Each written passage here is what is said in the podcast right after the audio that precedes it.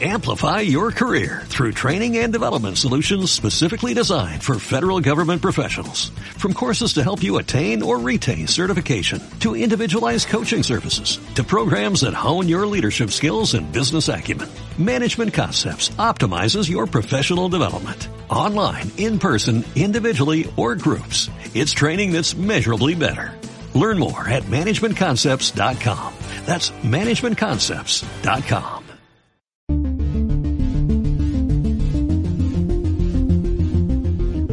Hola y bienvenido, bienvenida a Escuela de la Memoria, el podcast de la gente normal que hace cosas extraordinarias y en el que traemos ejercicios y técnicas que puedes aprender mientras realizas otras tareas bastante más mundanas, como conducir al trabajo, levantar pesas en el gimnasio o fregar los platos. Tú eliges lo que quieres estar haciendo mientras pones a punto tu cerebro con nosotros. Yo soy Javier Muñiz y aquí estamos en una nueva temporada del podcast de Escuela de la Memoria. Muchísimas gracias por la paciencia. Estamos de vuelta. Gracias por los comentarios que, habéis dejado en el programa, en ebooks. De verdad, infinitas gracias por ello. Y bueno, sin más, volvemos, volvemos a la acción. Hoy hablando sobre mapas mentales de nuevo. Y quiero que para ello empecemos poniéndonos en la, tesitura, en el rol de un cartógrafo.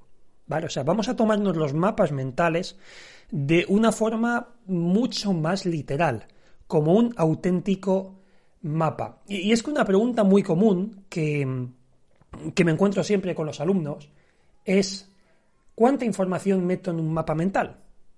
¿Meto mucha información? Al final acaba apareciendo un libro de ¿Dónde está Wally? Pongo todos los detalles, me quedo más en la superficie, es más, hago un mapa mental de todo el temario o, hago mapas mentales centrándome en detalles chiquititos, chiquititos. Pues estas preguntas son las que un cartógrafo nos podría responder. Alguien que hace mapas nos lo puede responder. Y os lanzo la misma pregunta pero formulada a un, a un mapa.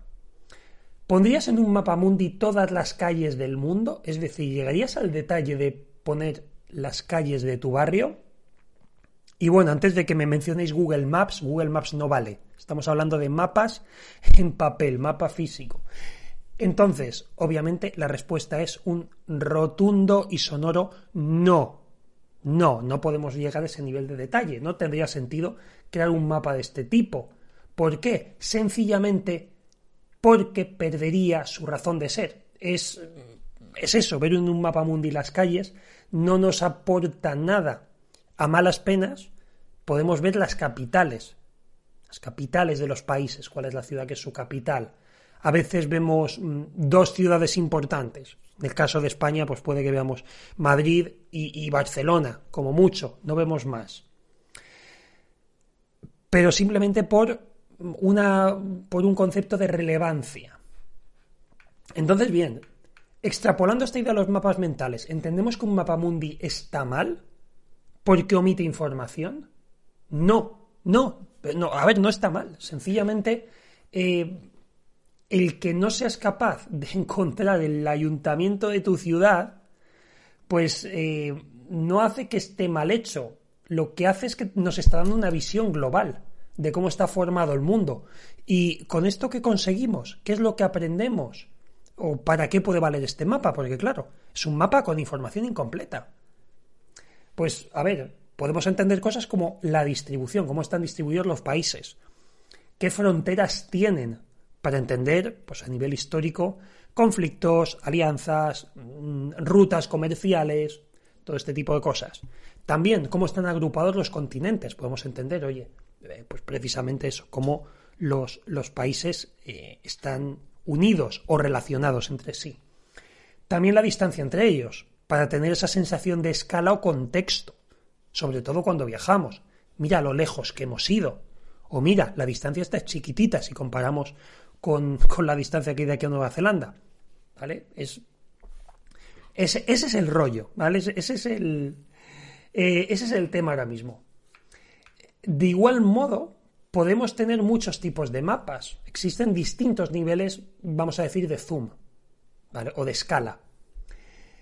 Y por lo tanto, pues podríamos seguir acercándonos y ver mapas, pues eso, de un continente completo, es decir, el mapa de Europa, de América, de África, de Asia, Oceanía, ¿vale? Vamos a ver mapas específicos.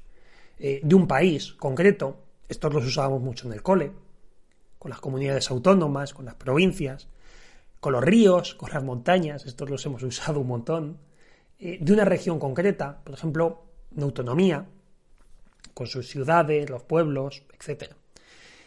Luego podríamos tener un mapa de una ciudad con la distribución de las calles, cuál es el trazado, si hay una carretera, una autovía que circunvale, o un mapa ya pues de, de, una zona concreta, de un barrio. Nos vamos de vacaciones y tenemos un mapa de un barrio con todo lujo de detalles, las calles, los comercios, los puntos de interés, o incluso de si, pues eso, en un hotel, como yo durante las vacaciones, pues, pues del recinto del hotel también, también tienes un mapa del, del recinto para saber dónde están las cosas, saber dónde está la piscina para bañarte, saber dónde está el restaurante para comer, pues también. Pues, eh, como digo, sin adentrarnos más en el tema de los mapas, que vamos a acabar hablando de mapas piratas y, y tesoros a este paso. Eh, todos estos mapas son perfectamente válidos. Tienen su utilidad, lo único es que cambia el momento de usarlos. Con los mapas mentales nos pasa exactamente lo mismo. Un mapa mental de un tema completo no muestra todos los detalles. Eh, tienes que dejarte cosas. Es la idea. Es la idea. Quitémonos de la cabeza que es algo malo. No he metido toda la información. Me he dejado aquí, aquí he puesto tres ideas, pero en realidad había 18 o 18.000. No pasa nada. Esa, como digo, es la idea, es lo que tenemos que hacer, es lo que tenemos que hacer, porque así es como tenemos una visión de conjunto que es lo que nos ayuda a entender los conceptos. Y al final esto es un tema eh, recurrente, lo hemos tratado muchas veces, que ese es el objetivo de un buen mapa mental. El objetivo de un buen mapa mental es que entendamos el temario, más allá de tener un índice. Por lo general, en los temas ya tenemos índices y muchas veces nos sirven de bastante poco para estudiar. Nos sirven para encontrar la información dentro del libro, dentro de esos apuntes, nos sirve para mantener un orden, pero los mapas mentales nos dan estructura, nos muestran, o lo ideal es que nos muestren cómo se relaciona la información. Debemos de priorizar en un mapa mental no simplemente hacer una transcripción literal y lineal de cómo está escrita la información dentro de los apuntes o dentro del libro, porque no es un esquema. El mapa mental debe de ayudarnos a agrupar conceptos similares. Es una herramienta para agrupar y priorizar la información. Debemos de establecer jerarquías, que es importante, que es más prescindible. Todo ello es lo que debemos de hacer. Entonces, no es simplemente un volcado de información de empiezo a leer el tema, voy agarrando ideas. Mira, este concepto lo pongo, este concepto lo pongo. ¿Dónde va el siguiente concepto? Aquí, venga, pues a continuación. No, intento establecer relaciones, intento agrupar e intento priorizar. Y sí, es perfectamente válido omitir información. Incluso es importante que omitamos la información que ya conocemos perfectamente. Y volvemos a la metáfora del mapa que llevamos utilizando todo este programa.